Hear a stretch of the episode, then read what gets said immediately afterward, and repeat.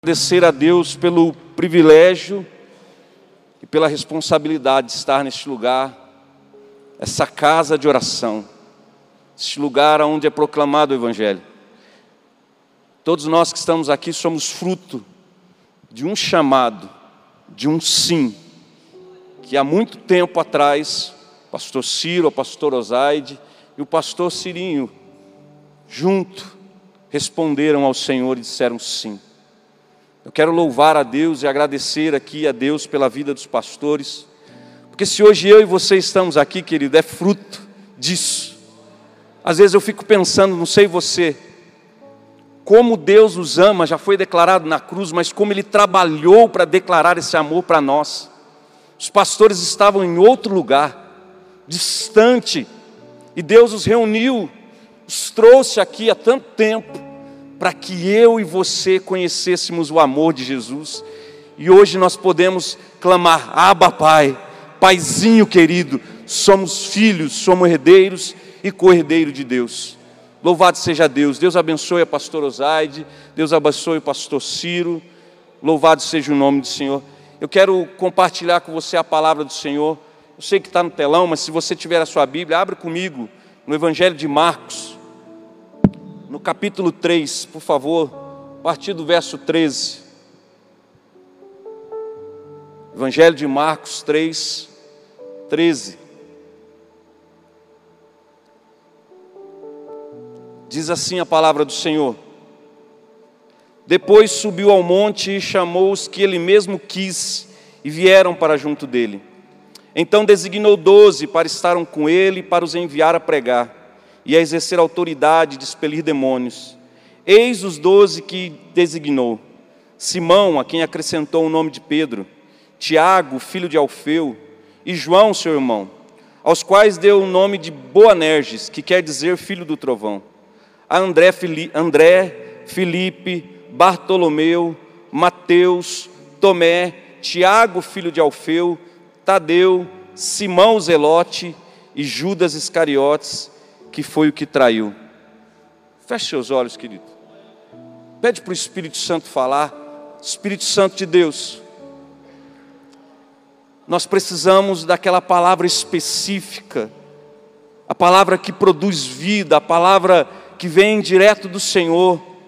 Senhor, eu sei que eu vou ministrar aqui, mas que o teu Espírito continua compartilhando e falando particularmente em cada coração. Por isso eu peço ao Senhor age em nós. E nós estamos com o nosso coração e os nossos ouvidos atentos para receber a Sua palavra como ela verdadeiramente é palavra de Deus, poderosa para nos salvar e nos transformar no nome precioso de Jesus. Nós estamos aqui diante de um texto onde tem a escolha de Jesus dos seus doze apóstolos, dentre todos os seus discípulos. O texto de Marcos não diz, mas Lucas diz que para Jesus fazer essa escolha, ele passou a noite toda em oração. Aliás, Jesus sempre disse que ele não fazia nada a não ser o que ele via o Pai fazendo. Por isso ele se colocava diante do Senhor em oração, clamando, pedindo: Senhor, me dá direção. E não sei se você prestou atenção ou já observou quem são os doze apóstolos citados aqui? Tem os nomes deles aqui. Mas se a gente olhar aqui as características de cada um deles, nós temos, por exemplo, Pedro, um homem vacilante, um homem que tinha a boca maior do que a cabeça, falava sem pensar, agia sem pensar, que hoje dizia que ia morrer e amanhã estava saindo correndo. Temos aqui os Boanerges, os filhos do trovão, pessoas enérgicas que eram dadas à violência. Quando Jesus se encontra com os samaritanos, eles falam: Senhor, quer que oremos para que venha fogo do céu? Tem aqui também tantos outros, tem aqui Mateus, um publicano, um traidor do seu povo, que cobrava impostos do seu próprio povo. E tem aqui por último, Judas, que Marcos faz questão de dizer que foi aquele que o traiu. Às vezes a gente lê isso, querido, e não chama a nossa atenção. Mas sabe o que é interessante? O que essa lista de homens revela, e aliás, alguns estudiosos dizem que Judas, olhando para as qualificações de um que poderia ser apóstolo, era para ser o melhor de todos os apóstolos, e foi aquele que traiu. Essa lista revela para mim e para você que Deus nunca esteve enganado a nosso respeito. Ele nos conhece, Ele sabe quem somos, Ele sabe das nossas qualidades, mas sabe das nossas dificuldades, dos nossos problemas, das nossas falhas, das nossas inconstâncias. E mesmo assim, Ele faz questão de nos chamar para fazermos parte da Sua obra aqui nessa terra. Você pode dar um glória a Deus por isso? Ele sabia quem era Judas, ele sabia quem era Pedro, ele sabia, ele sabe quem sou eu que você. Deus, Jesus não está enganado ao nosso respeito, querido. Às vezes eu e você não nos aceitamos a nós mesmos, a gente não gosta. Esses dias acabou de ter o acampamento. Eu fui no acampamento durante toda a minha juventude. E quando eu ia no acampamento, tinha, né, não sei se ainda tem, mas na minha época tinha o culto da fogueira. A gente pegava um papel, colocava um bilhetinho, o que desejava. E eu, com as minhas lutas de adolescente, de jovem, lutando contra o pecado, querendo servir a Deus, querendo conhecer a Deus, eu me lembro que eu nunca tinha nada para pedir. Eu não era muito interessado em namorar na época, nunca fui ganancioso, mas eu havia lido um texto a respeito de Saul, em que o profeta diz para Saul: O Espírito do Senhor se apoderará de ti e te transformará em outro homem. Nem dava tempo às vezes de eu escrever, mas todas as vezes eu ia, fazia que tinha o papel e jogava e falava: Deus, eu quero ser um novo homem. Eu quero ser tomado pelo seu espírito, quero ser transformado, porque eu não me aceitava. Eu não achava que eu era digno de estar com o Senhor.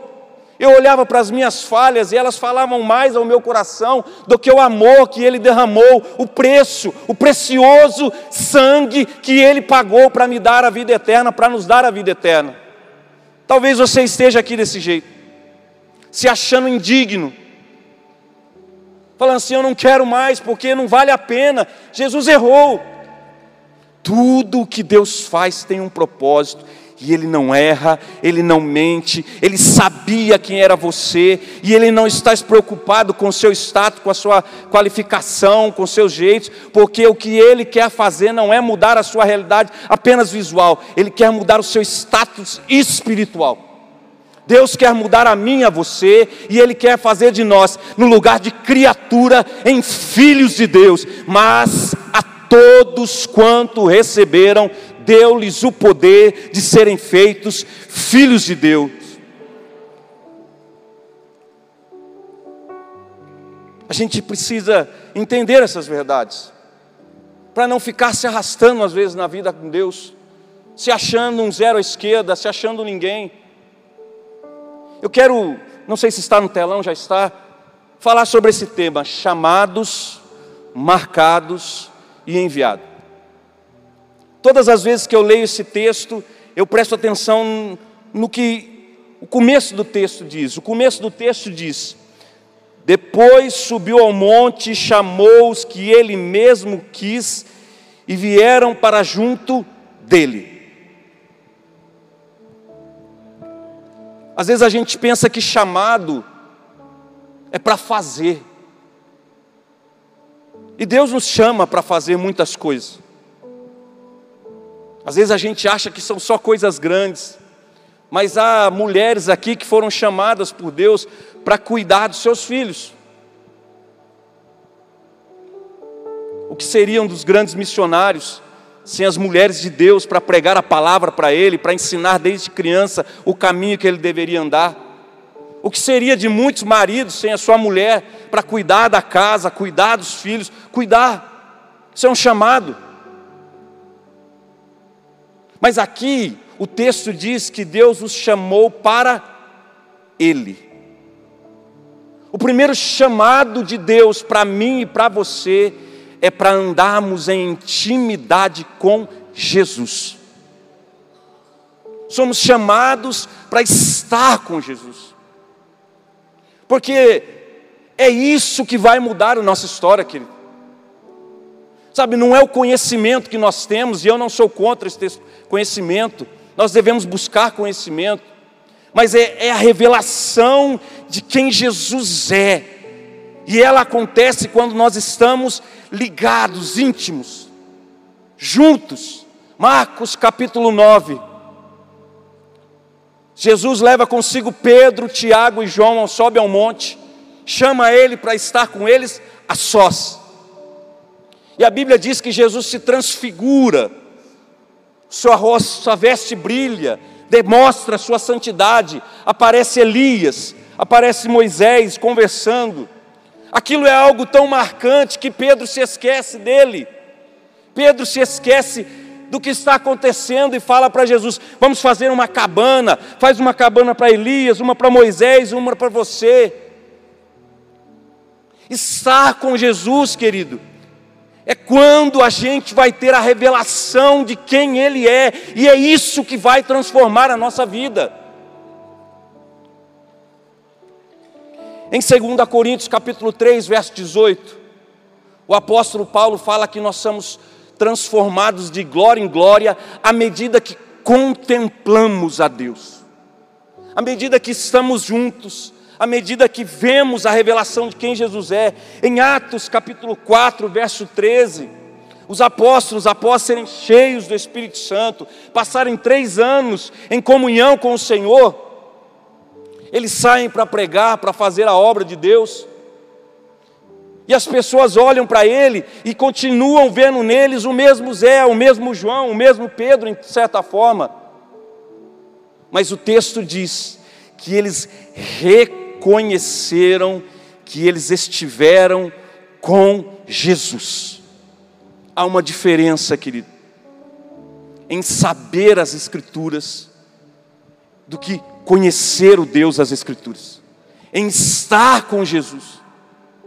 Então Deus nos chama para sim recebermos a salvação, mas essa salvação inclui, como diz João 17, 9, se eu não me engano, que a vida eterna é essa, que te conheçam, tenham intimidade.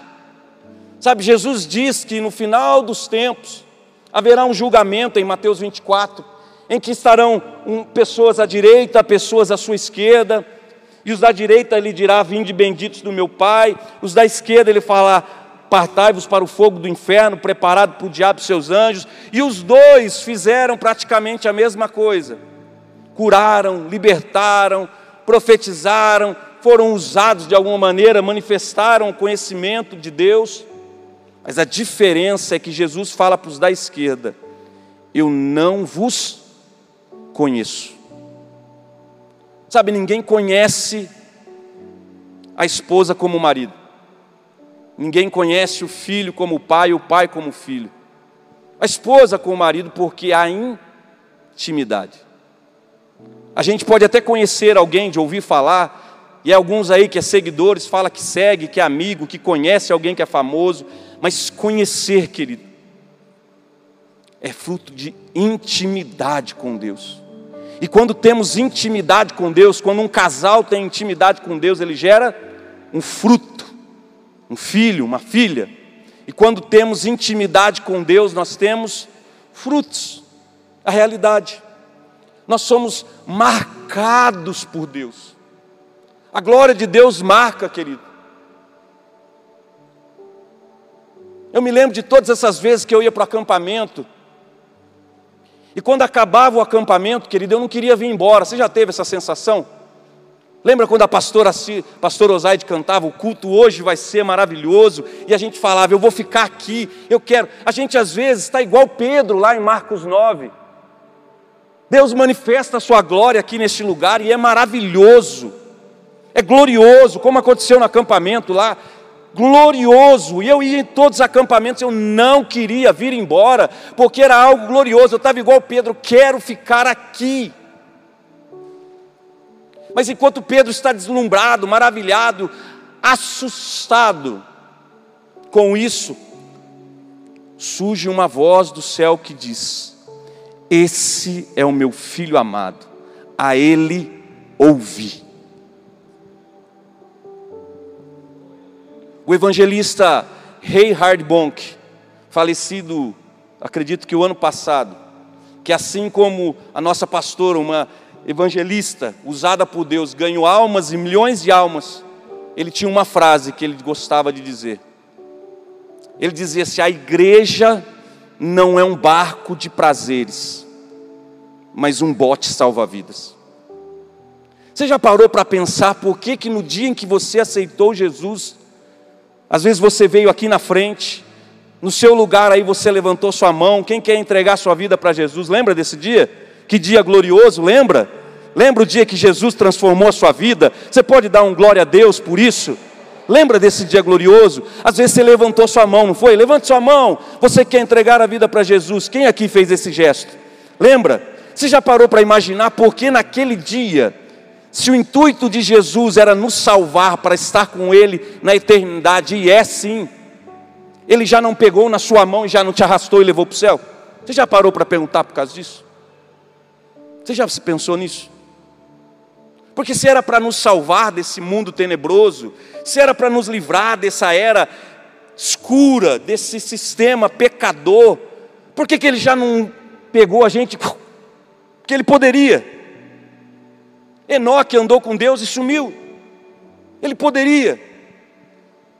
É porque ele nos chamou, mas agora Ele quer nos marcar com a Sua glória, com a Sua presença, com a revelação de que Ele é, com a Sua vida abundante em nós, porque Ele quer nos enviar. O texto diz que Jesus subiu ao monte, chamou quem Ele quis, sabia que você é o desejo do coração de Deus? Você só parou para pensar nisso, querido? Que a palavra de Deus diz em Hebreus que Jesus veria o fruto do seu trabalho e se alegraria. E quando esse texto está falando disso, ele está falando da sua vida, da minha vida, da nossa vida. Ele enxergava meu e você, ele nos via. Como diz uma canção, o alto preço, né? E nos via redimidos por seu sangue. Aleluia! Ele te viu, ele sabia, ele foi na cruz por causa de você, por causa de mim, para nos chamar à vida eterna e para nos marcar com a sua glória, para nos selar com o seu Espírito Santo. Sabe, tudo o que Jesus faz tem propósito. Não foi à toa que ele levou Pedro, Tiago e João para aquele monte, para estar a sós e para se revelar quem viriam a ser Pedro, Tiago e João, os líderes da igreja. Ele queria que a igreja estivesse edificada sobre a rocha, sobre a revelação, sobre a intimidade e a verdade de que Ele é o Senhor dos Senhores, Ele é a rocha eterna, inabalável, em que nós podemos pôr os nossos pés, a nossa vida e andar seguros. Então ele leva Pedro, Tiago e João. Marca eles. Eu sei que pode estar parecendo que eu estou fazendo uma bagunça de dois textos, é o meu jeito. Mas olha que interessante. Quando ele está, Pedro, alegre, os discípulos assustados e falam para Jesus: Vamos fazer uma casa aqui, um lugar, assim como eu no acampamento, quero ficar aqui. Uma voz do céu fala: esse é o meu filho, a ele ouvi. E o que que Jesus diz? Quando ele acaba de fazer isso, aquela experiência gloriosa, traduzindo para nós hoje, parece que o culto acaba. Acabou o acampamento, é hora de voltar para casa, né? A gente vai levar experiências boas do culto, da manifestação da glória de Deus, do poder do impacto da presença dele, saímos daqui marcados pela palavra, pela adoração, por tudo aquilo que Deus fez, não é verdade? Saímos daqui levando uma palavra de alegria com o nosso coração. Aquele que chegou cansado, desanimado, sai fortalecido. O enfermo curado, o perdido resgatado. Às vezes a gente chega aqui pensando em desistir de tudo, do casamento, e uma palavra vinda do coração de Deus bate lá dentro. Eu me lembro de uma vez ter vindo aqui, querido, desistindo do ministério, porque pisar no meu pé, quase nunca acontece isso. Porque eu pregava, mas falaram para mim: você não prega mais, você não presta, porque você falou algo que eu não gosto. E eu falei: vou viver minha vida, não vou fazer mais. E eu vim para um culto como esse. E a manifestação da glória e da presença de Deus estava nesse lugar, como está aqui. E eu sentado do lado da minha esposa, Deus começou a bater no meu coração, marcar meu coração, falar comigo, mexer comigo. E eu havia dito: não vou mais. Eu vou servir ao Senhor, vou continuar indo na igreja, mas não vou mais ajudar como eu sempre ajudei na obra. Ah, querido, mas quem já pisou no Santo dos Santos, em outro lugar não sabe viver. Quem já pisou no Santo dos Santos, em outro lugar não quer viver. Você precisa, querido, buscar essa experiência com Deus, não pela experiência, essa marca, esse selo do Espírito, essa revelação, que não há explicações às vezes para dar, mas você sabe ele é real, Ele é verdadeiro, Ele é o meu Deus. Eu sentado por aqui assim, querido, me lembro que o pregador estava pregando e falando algo parecido com o que eu falo. O Espírito de Deus mexendo com o meu coração, apenas toquei na perna da minha esposa que está sentada ali e falei para ela assim: esquece tudo, esquece tudo. O amor dele me constrange, o amor dele me julga assim: que se um morreu por todos, logo todos os que viveram devem viver por aquele que por eles morreu. Falou: a minha vida é do Senhor, eu nasci para isso, Ele me criou para isso, Ele me chamou, eu tenho as minhas limitações, Ele não estava enganado, mas Ele está trabalhando na minha vida, na sua vida, para nos marcar, para nos enviar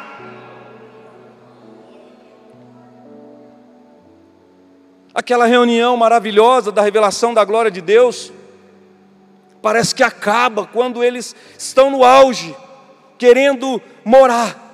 Não é contra a canção, não, mas acho que eles estavam começando a cantar.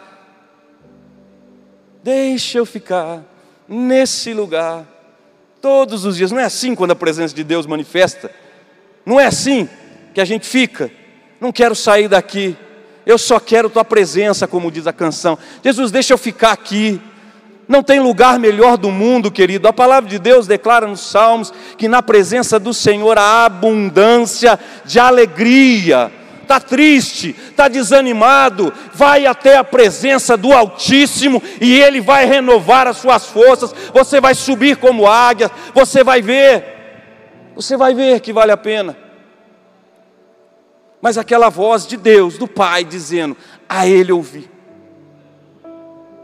Mas às vezes a gente não lembra o que Jesus falou.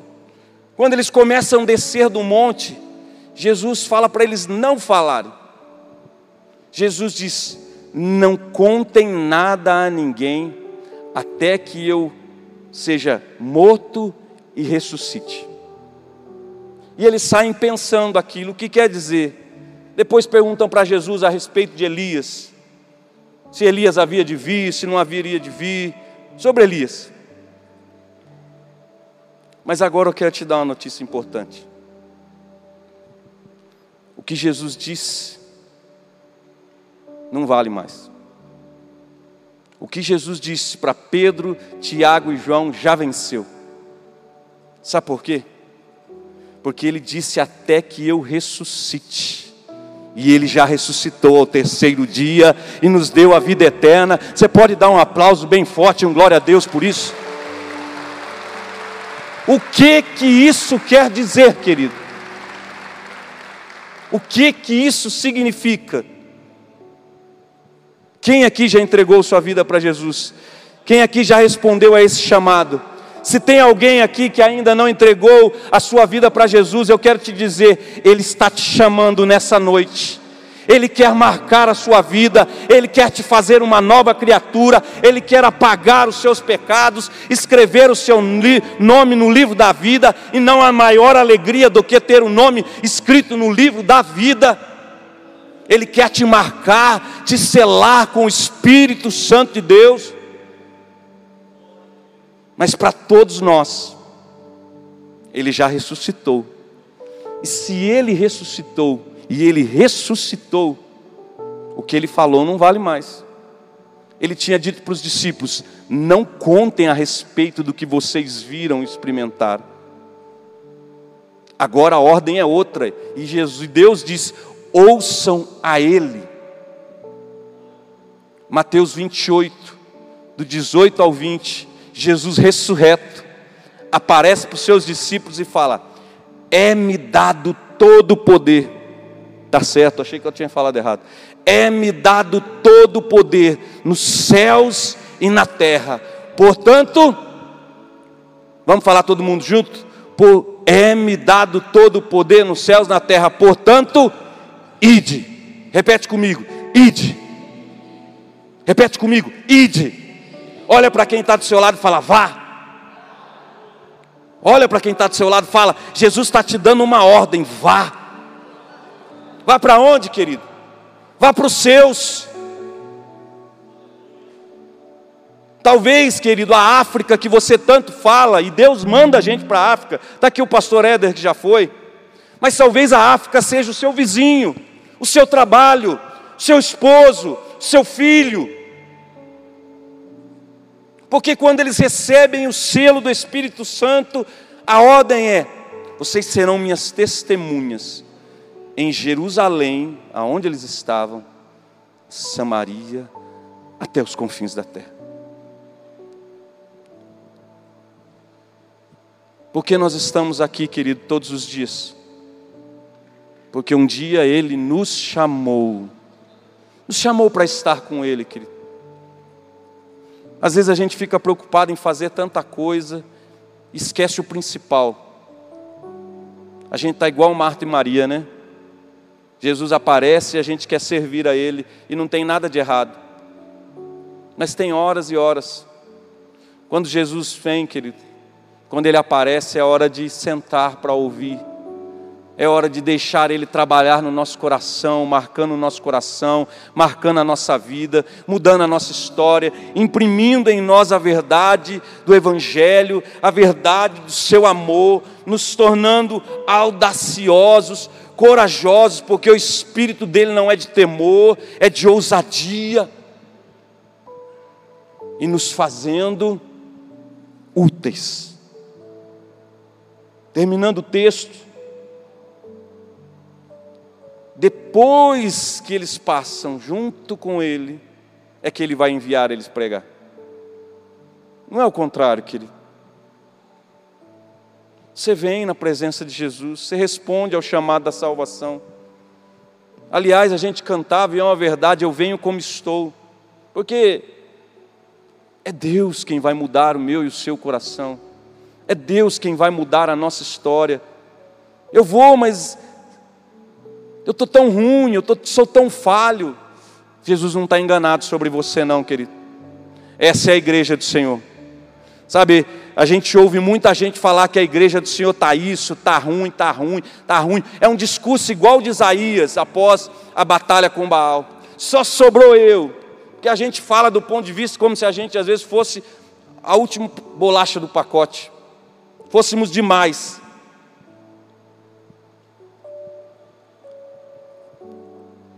Mas qual que é a mensagem? A voz responde para ele? Eu reservei sete mil que não dobraram o joelho. Aqui estão aqueles que ainda não dobraram o joelho. Cadê aqueles que não dobraram o joelho diante de Baal? Cadê aqueles que estão com o Senhor? Cadê aqueles que estão andando com o Senhor? Tem a sua vida marcada e quando sai por aí as pessoas falam: "Ah lá, aquele esteve com Jesus. Ah lá, aquele anda com Jesus. Ah lá, aquele lá tem palavras de vida. Ah lá, aquele lá é marcado, é selado, há algo diferente nele. Você é um deles? Levante sua mão, querido. Se você é um deles, levante suas mãos. Então o que sobrou para nós agora? ouvir a voz do Pai que diz: A Ele ouvir. Prega o Evangelho, querido. Sabe, às vezes a gente fica tentando falar para quem não conhece a Deus, não faz isso porque é pecado, não faz isso porque está errado, faz assim porque é o certo, não dá certo, querido. Jesus disse para Nicodemos, Nicodemos, você não pode ver o reino de Deus, você não pode entrar no reino de Deus se você não nascer de novo. Não há poder para vencer o pecado sem um novo nascimento. Então a gente investe em alguém, em querer instruir, mas sem o poder do Evangelho prega o Evangelho, fala desse amor glorioso que nos resgatou, que nos transformou, que nos fez nova criatura, que nos fez filhos de Deus, e aí o poder do Espírito Santo vai começar a agir, vai começar a dar capacidade, vai começar a fazer dessa pessoa uma pessoa marcada, e mais para frente, enviada. Eu quero que você se coloque de pé, por favor. Eu posso orar? Eu quero orar. Sabe, nem sempre a gente sabe exatamente como Deus está nos chamando. Mas a gente sabe, porque a Bíblia, a gente entende no nosso coração, porque a Bíblia diz que é Deus que opera em nós o querer o efetuar. Você ouve alguém pregando, como hoje ou em outra, falando, eis-me aqui, você fala assim: eu preciso responder. Quantas vezes eu não vim na frente desse altar, quantas vezes eu não chorei, não falando, Senhor, eis-me aqui, usa-me a mim. E eu não tinha nem ideia, eu estava apenas me oferecendo, falou, estou aqui, o que o Senhor quiser, eu estou aqui, eu já fiz, o que você imaginar, eu já fiz na igreja, para estar aqui hoje.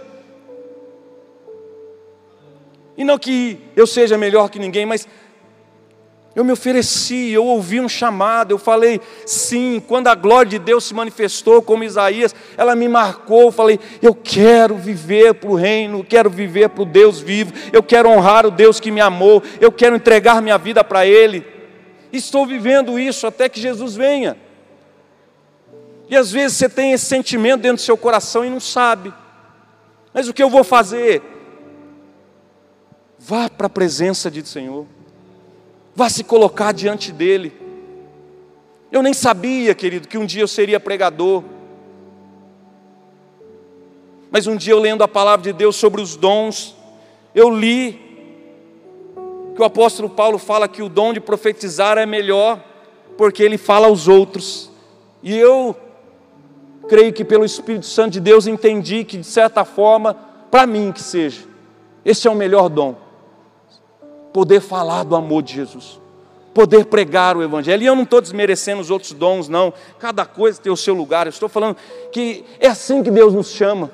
Ele começa a abrir os nossos olhos, nos mostrar o que precisamos, aonde podemos agir, aonde Ele quer nos usar. E talvez Deus está fazendo isso com você hoje, tem feito isso ao longo da sua vida. Ele já te chamou, aleluia. Ele já te marcou.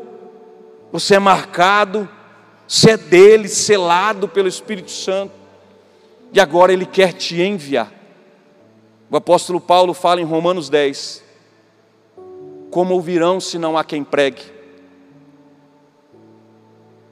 Quão formoso é os pés dos que anunciam a boas obras. Se você é um desses, que entendeu o que Deus estava falando para Pedro, para Tiago e para João, e entende que hoje é o dia de falar dessa revelação gloriosa, desse dia tremendo, dessa obra maravilhosa que Deus fez na sua vida, eu quero te convidar para vir aqui na frente, eu quero orar por você, para que, não eu, mas o Espírito Santo te envie. Se você quer dizer, Senhor, eis-me aqui, vem aqui na frente, querido, usa-me a mim. Se você quer ser usado por Jesus, Pastor, eu não sei falar direito, eu não sei. É verdade, querido. A Bíblia diz que aqueles homens eram indoutos, não tinham cultura, eram pescadores, eram. Você viu a qualificação deles? Um era ladrão, o outro. Mas eles foram marcados pelo Senhor. Você quer dizer sim, vem na frente, isso. Pastor, eu já fiz isso, faz de novo, querido. Faz de novo. A igreja não é um barco de prazeres, querido. É um bote salva-vida. Foi por isso que Jesus não levou você no dia que você aceitou Jesus, porque Ele quer te marcar e agora Ele quer te enviar. Ide, pregai o Evangelho a toda criatura.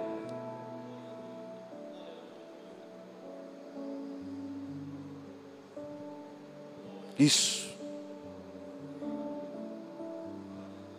Isso, vem na frente, querido. Isso. Isso. Isso. Se coloca nas mãos do Senhor, se coloca à disposição dEle. Isso. Deixa o Espírito Santo, isso. Ele está mexendo com você, querido. É difícil, às vezes, dá medo. Não é verdade? A gente fica meio receoso. Senhor, o que vai acontecer comigo? Calma, querido. Deus vai te selar com o Espírito Santo. Deus vai te marcar, Deus vai encher o seu coração de fé, de esperança. Deus vai te fazer de você um arauto dos céus. Pastor, um dia eu fui isso. Um dia eu respondi, mas assim como o Senhor, eu fui vendo as coisas, eu desanimei. Eu desanimei. Fiquei olhando para o homem, perdi o foco. E a glória se foi. Querido, é só voltar. Os braços estão abertos, Senhor.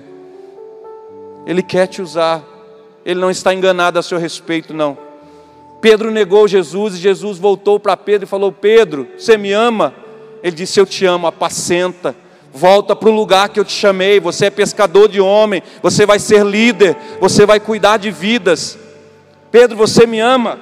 volta a fazer. Pedro, você me ama, volta a fazer, porque um dia, ainda que hoje você não viva tudo aquilo que você gostaria de viver, mas um dia você vai viver totalmente para mim.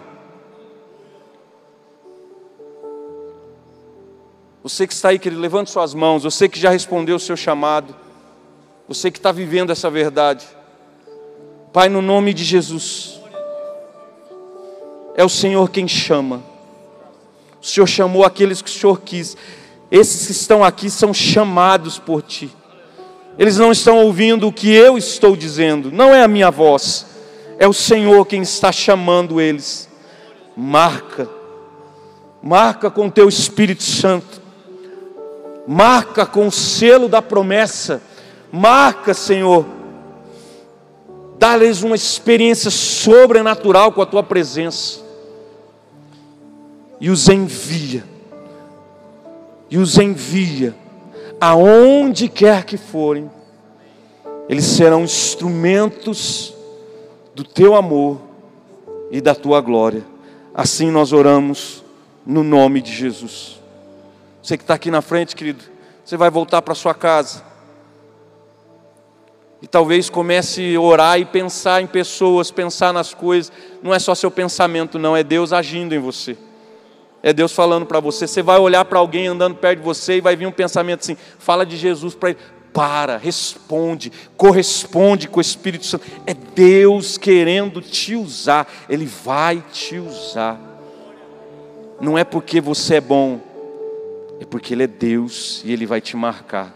Você pode dar um aplauso para Jesus? Toma o seu lugar, querido. Pode tomar seu lugar.